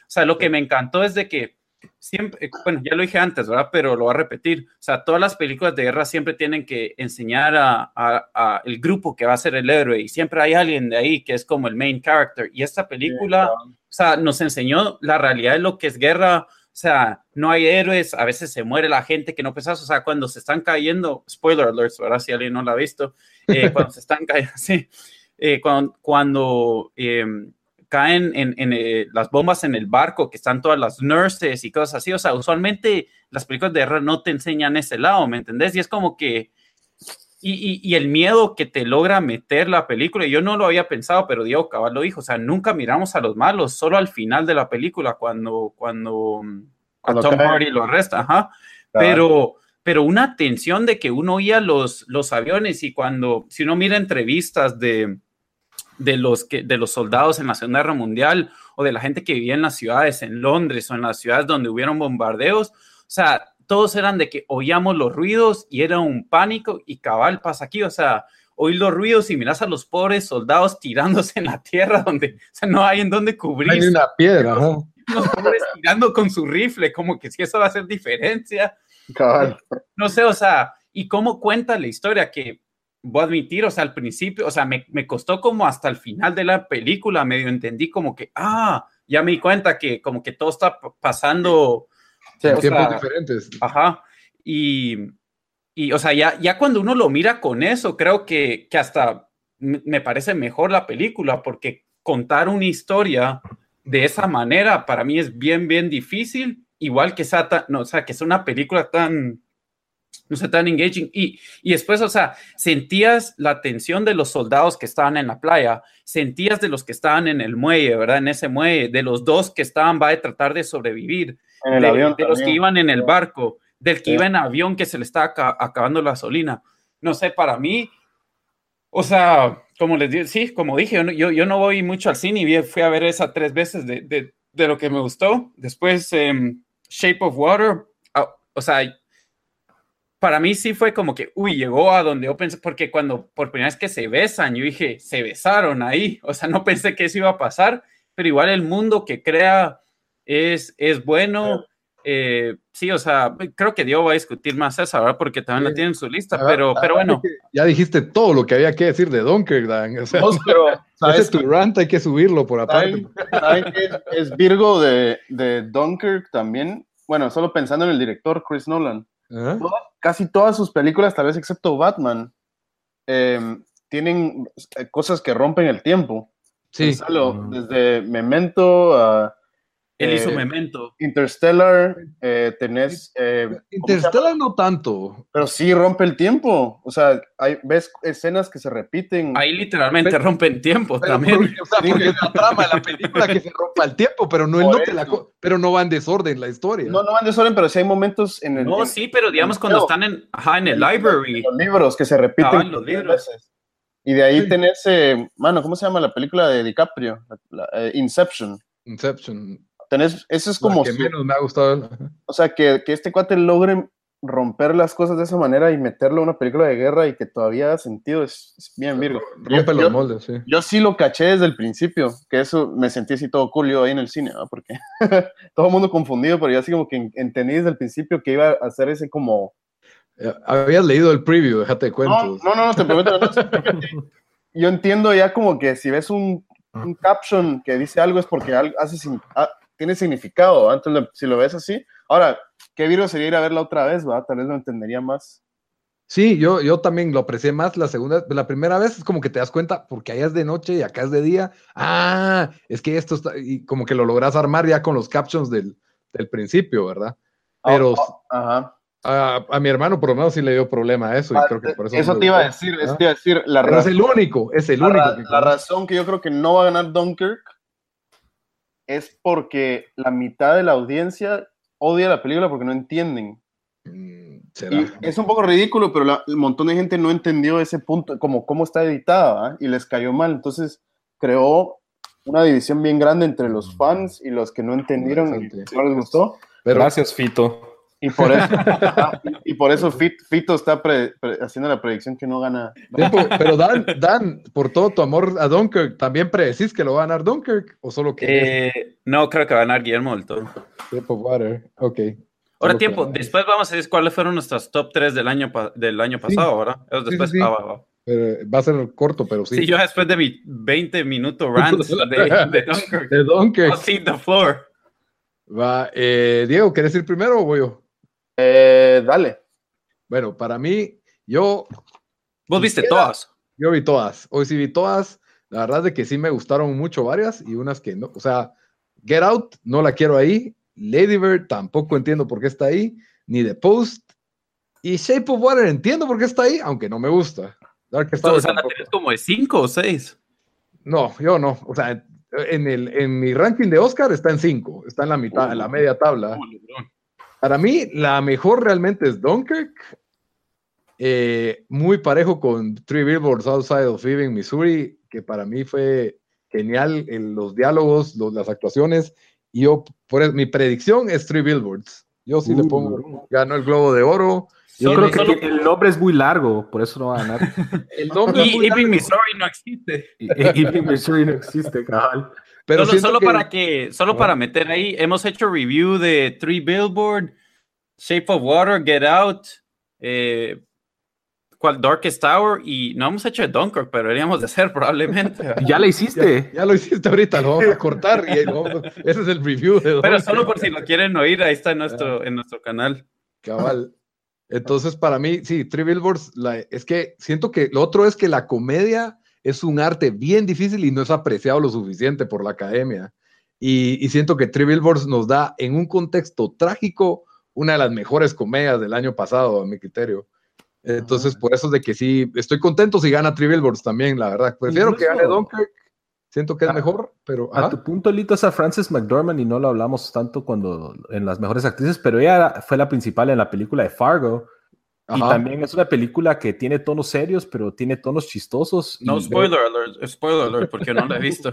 No, o sea, no, sin tirar spoilers, pero es un papel muy parecido en el sentido de que es, es una policía seria, pero tiene momentos chistosos, pero que no son descaradamente chistosos, pero uno les encuentra lo... Es, es humor negro. humor, exacto. Es humor Entonces, negro. eh, ahí veo esa... So, como- rapidito, voy- ah, Di- Diego, ¿qué iba a decir? Si la película Fargo salió en 1996, ¿se considera un spoiler? Spoiler para Buen mí. punto. Ajá. No debería, no debería. Pero sí, y si pudiera agregar ahí una, me gustaría The Big Sick. The Big Sick en lugar de Get Out. Y la correría como que eh, eh, pasaría a- para mí a la posición número número 5. Yo, Sí. mm, capaz, sí. También yo creo que Aitonia personalmente debió haber estado o entre Get Out o Lady Bird. Entre una de esas dos creo que pudo haber entrado. Fue mucho más fuerte, sí. A ver, Diego, tu predicción y tu preferida. Va, empiezo con mi predicción, tristemente, o sea, me, totalmente anti esta película, pero creo que se la va a llegar eh, Three Billboards. No, no quieres seguir con tu corazón. No, no, yo, yo como quiero ganarme el gauchito, voto por Three Billboards. Mira, esto es, esto es como lo que pasó el año pasado con La La Land. El director fue Chazelle, que hizo La La Land, ¿no? Y todo el mundo dijo, va a ganar Best Picture, y de ahí Best Picture lo ganó Moonlight. Es un caso parecido. Tenés la película showy, grande, así como Shape of Water, y se lo, se lo van a dar a Del Toro, pienso yo. Y cuando, cuando se trata de la película, eh, va a caer más como a Three Billboards. Y para vos, ¿quién la merece entonces? Mano, a- después de hablar todo esto, tenía Shape of Water, y que interesante que yo, medio cool por mi trabajo, recibo lo que se llama screeners. Entonces, sí Ajá. que antes de salir al cine, recibo DVDs de todas estas películas. Y lo subís a internet para que todos lo podamos ver. For Diego, con, Diego Contreras dice ahí. Ajá, va, pero, pero el problema es que te lo mandan en DVD, ni siquiera en Blu-ray. O sea que es, es como que, es como, como que una película, es como ver Dunkirk en tu laptop, ¿me entendés? O sea, la experiencia nada que ver, pues. Pero si Shape of Water me encantó viéndola así, imagínate si la hubiera vi- visto en el cine, creo que hubiera sido aún mucho más, ¿va? Bueno, Pero- yo, la, yo la vi en el la-. Sí, pero, pero aún no te gustó, ¿va? Pero si a mí sí me gustó verla en el cine, creo que hubiera sido más. Entonces yo, yo, yo voy por Shape of Water, pero estoy casi que igual con Dunkirk, ¿va? O sea, A ver, hablemos un poco de Shape of Water, porque está un poco polarizada la cosa. ¿Por qué no me gustó Shape of Water? La historia para mí, si uno de los temas centrales va a ser este romance tipo Bella y la Bestia, el romance no tuvo tiempo para desarrollarse, no, no me pareció creíble, nunca vi el lado, nunca vi el, el lado el lado humano de, la, de esta bestia. Entonces, la verdad de que no entendí, o sea, yo siempre lo vi como un animal salvaje y sí sentí pena por él porque lo estaban maltratando y estaba en cautiverio y todo este tipo de cosas, pero al punto a ella se enamora de la bestia y tiene relaciones con esta bestia, fue como que un salto demasiado grande. Entonces, para mí, sí me quedé como que, como que esto es zoofilia, esto es, esto es como que si el niño tuviera relaciones con Free Willy, no, no, no, no me la creí, no lo compré. El villano también me molestó, era demasiado malo, no tenía ninguna cualidad redimible y entonces por eso pues definitivamente no, no, eso es lo que no me terminó a mí vendiendo, el, el, villano especialmente, me pareció como que un malo de caricatura, te, representa todos los males del siglo XXI eh, en una época totalmente distinta, ¿verdad? Entonces, por eso es de que sentí un poco forzadas las agendas y los sufrimientos de, estos personajes. Pero es que el villano era como decir eh, Doctor Evil en Casi. Powers, porque tenía Em, o sea, ese animal era considerado como un arma, pues, o sea, algo tan valioso como para... para sí, pero, pero el villano no solo era... Pero vos podrías decir que, ok, el villano es el guardia de seguridad, es la seguridad de esta arma, ok, pero el villano no solo es abusivo con el arma, es abusivo con su esposa, es mal papá, es egoísta, es sexista, es racista, es misógino. Entonces, eh, no, no me pareció un, un malo humano. en, eso sí tienes razón, es como lo que yo decía de, Three Billboards, pues como que es un rol que no cambia, que no, no te sorprende con algo diferente. Pero no sé, yo no le puse tanta atención al villano. Pero sí es buen punto. El actor es bueno, la verdad, el actor es bueno y... Y, recordate de que yo, yo, siento que esta película es, es, es character driven, ¿verdad? Entonces, y los characters son cinco, o sea, la, la actriz principal, su, su amiga, eh, su vecino gay, eh, el, malo y el, y el ruso, el espía ruso. Entonces, como que, también, o sea, también no se tienen que, me, que, o sea, para mí a veces las películas tienen que simplificar las cosas. Entonces, este malo era el que representa como que todo lo que estaba mal, ¿verdad? Entonces, yo creo que es tener razón en ese punto de que se, se vuelve un poco eh, caricaturesco, pero, pero, pero tampoco you can't hold it against it that much porque tampoco es como que no tienen tanto tiempo para develop 20 malos, ¿verdad? O sea, ahí se pierde un poco lo que sería la película. Mira, para mí, o sea, la diferencia entre, digamos, que tuvieran un chucho ahí, con que ella se metió otro animal, es de que este, este, lo que era, no, pues, o sea, un, perro, un perro es de que, eh, o sea, se nota que él, que él piensa que él es un being que como que raciona. Eh, ahí es donde uno dice, bueno, o sea, yo más lo miraba como que fue relaciones con un alien, ¿verdad? Como como algo así, pero, pero para mí, o sea, lo que yo digo, yo no me enfoqué mucho en eso, porque yo digo, digamos que hubieran tenido un prisionero ahí, que fuera un, un espía ruso, o un espía, yo qué sé, ¿verdad? Porque era el Cold War. O sea, igual la historia hubiera sido buena, ¿verdad? O sea, cómo se contó la, historia, el arc en que te lleva, eh, los mini subplots que están pasando alrededor de la historia. Eso está Para bien, mí, eso es lo que tiene mérito. Y, o sea, el mundo que construyó igual, igual fue bueno. Pero date cuenta que la película se tomó el tiempo de ver al malo comprando un carro, de ver al malo en su casa, de ver al malo teniendo relaciones con su esposa, de ver al malo Pero porque él era el, él era el villano. Pero en lugar de desarrollar su humanidad, se enfocaron en solo él es malo en todos estos aspectos de la vida. Es como que él es, es como el lobo feroz. Es como Cersei en Game of Thrones. no, pero Cersei tiene, tiene cosas rescatables. ¿Qué, cosas, rescatables? pero Lito, lo, lo contrario ahí es de que yo siento que ahora en muchas licas y series tratan de humanizar demasiado a los malos y todo el mundo para como que liking a los malos. O sea, I'm not against que hayan malos que sean totalmente desagradables. Pero, va, ok, está bien, porque también está, ¿cómo se llama el, malo de Game of Thrones, el que, el, que torturaba a todos? Ese, era un buen Ramsey. Ajá, cabal. Es un personaje más unidimensional, pero hay 200, hay varios personajes principales. Aquí es como que una dualidad y yo quería verla pues más balanceada en ese sentido. Y lo otro es los personajes de alrededor, por ejemplo, eh, Zelda. Zelda es la compañera de, de la protagonista. Resulta que. Zelda como, como Zelda. Ajá, como Zelda, ajá.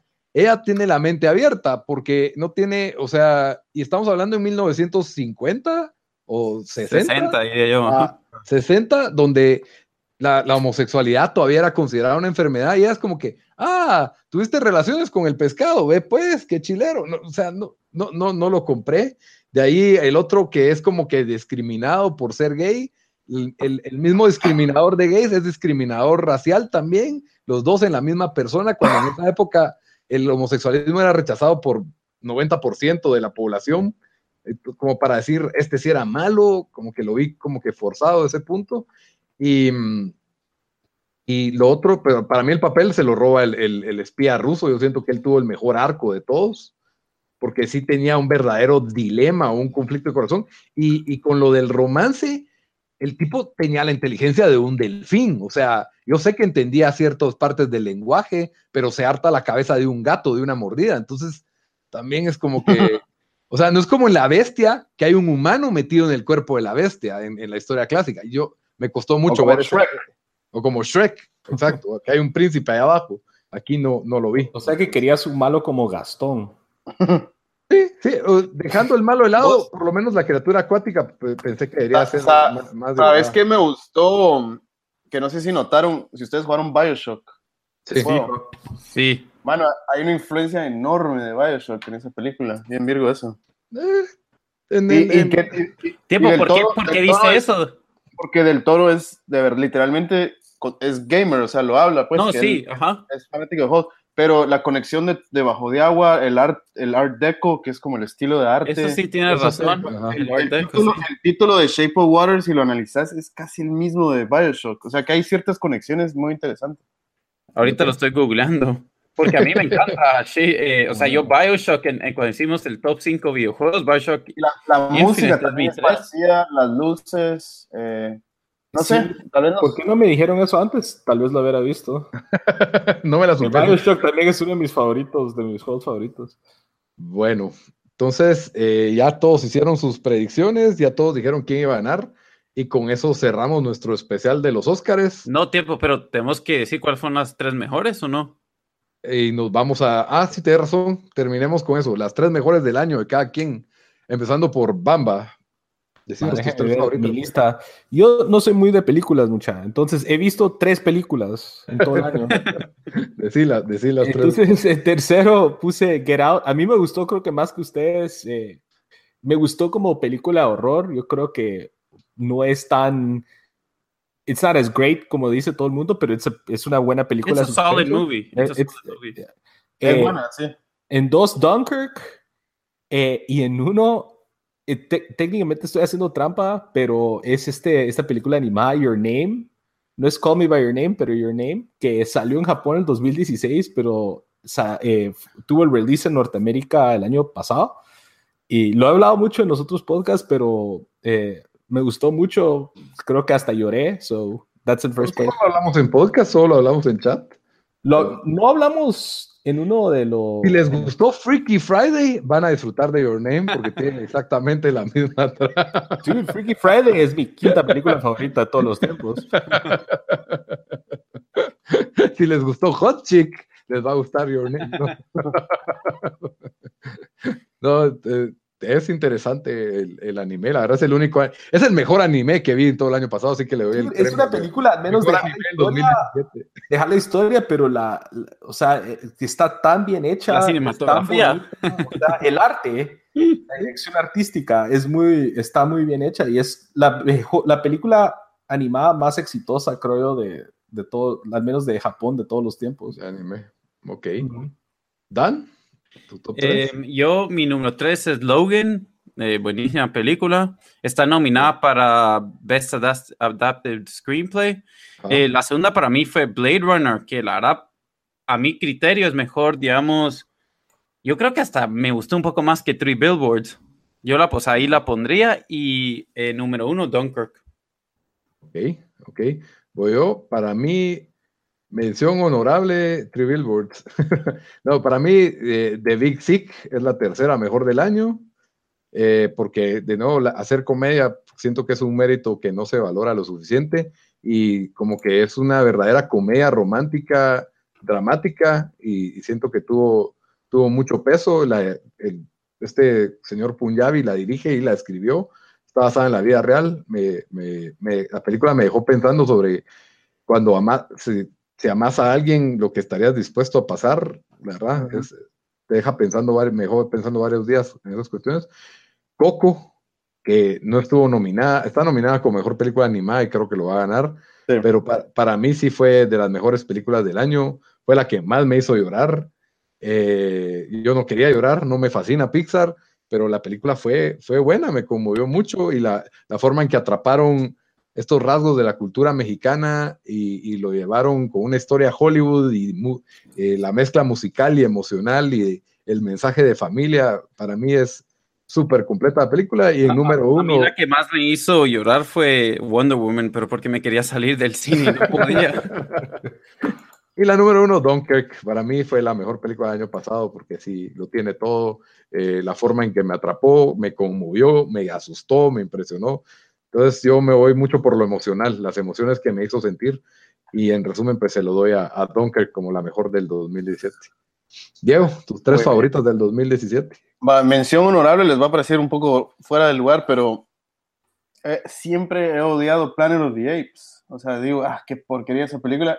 Y esta vez fui a ver Planet of the Apes ¿Ah? y me sorprendió. No sé, me estuvo riendo toda la película y wow, Es buena, es me buena. gustó. War of, the gustó. Pla- War of the Planet of the Apes. Ajá, ¿cuál la nueva? Ajá. Y no, bueno, el- creo que el único personaje en esa película que estuvo medio chafa fue el, el malo o el Woody Woody Harrelson. Harrelson. Sí, que Woody Harrelson es un actorazo y siento que no fue bien utilizado ahí. Pero la película se me hizo increíble. O sea, el, el plan de escape, como que la risa que te dan los monos. O sea, no sé, estuvo buena. La niña, la niña mudita que resulta que es.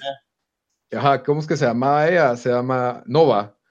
Nova es la protagonista de la película la- vieja de de la Planet of the. Apes.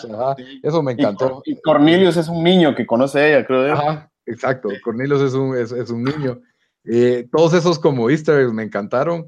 Eh, y, y para mí Woody Harrelson, yo lo he dicho antes, es de los mejores actores del, Del- del de la momento. historia, y- sí. ajá, tal vez, tal vez sí, ajá. Va, la número, va, esa era mi mención honorable. Número tres, otra que es un poco sorpresa, Downsizing.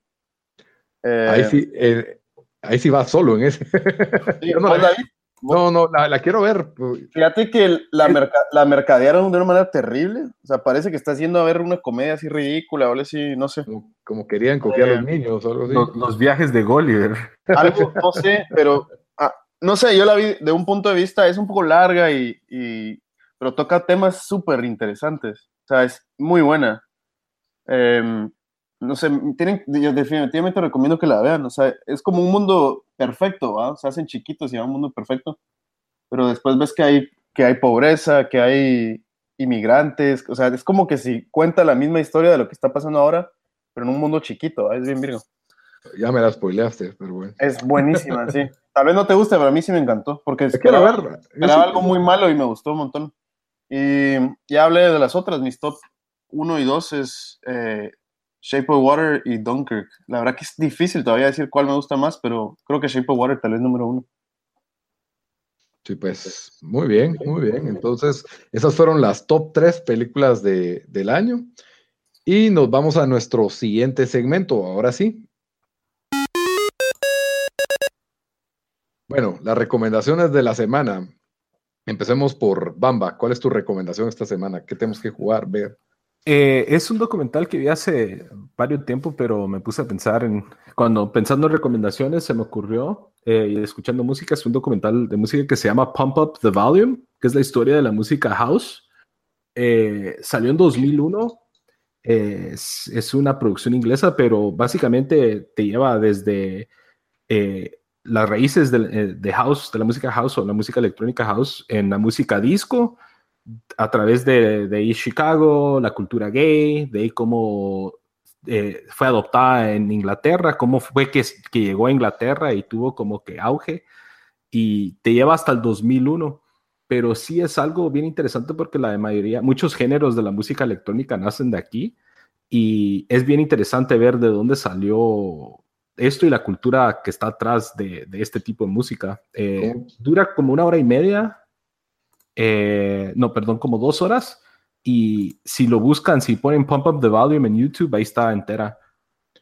Ya, ¿cómo pasó de la computadora a la discoteca al spinning? Exacto. La historia. Esa es, esa es la parte 2. Y después al iPad. Pump up the volume. Dan, tu recomendación de la semana.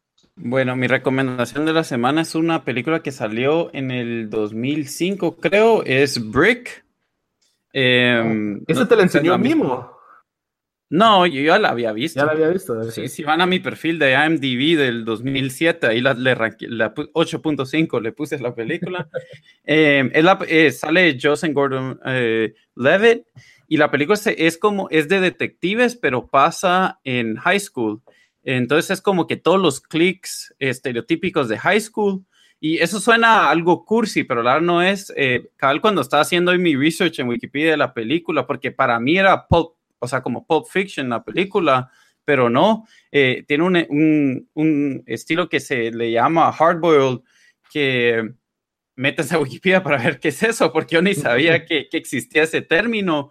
Em, pero la película es muy buena, tiene un como un, un cult following. Em, también fue el director es Ryan Johnson, que él dirigió de tres episodios Wars. de, ajá, el de Star Wars, The Last Jedi, pero él también hizo tres episodios de Breaking Bad, incluyendo el de Ozymandias, que, que es donde se muere un, un, eh, personaje importante y mucha gente dice que es el mejor eh, episodio de, de- de una serie en todos los tiempos. Eh, la película es muy buena, ustedes la han visto, ¿verdad? Mucho o no? Sí. Ojalá Ryan Johnson se hubiera quedado con Brick. Esa es mi Sí, opinión. no, Brick es, es buenísima y eh, es como que una película que neo-noir, pero basada en- Noir, eso. Ajá. Ajá, ajá. Pero en el Sí, entonces esa, esa es mi recomendación. Muy buena, muy buena. Diego, tu recomendación para la semana, para, para Um, todos, sí. todos los que nos escuchan. Ajá. Acabo de ver Annihilation, que mm, eh, tal vez de mis más esperadas del año porque la hizo, este cuate se llama Alex Garland, él hizo, dirigió Ex Machina. Buena. Y antes buena de eso era escritor y escribió 28 Days Later y películas así. A ver, eh, pues.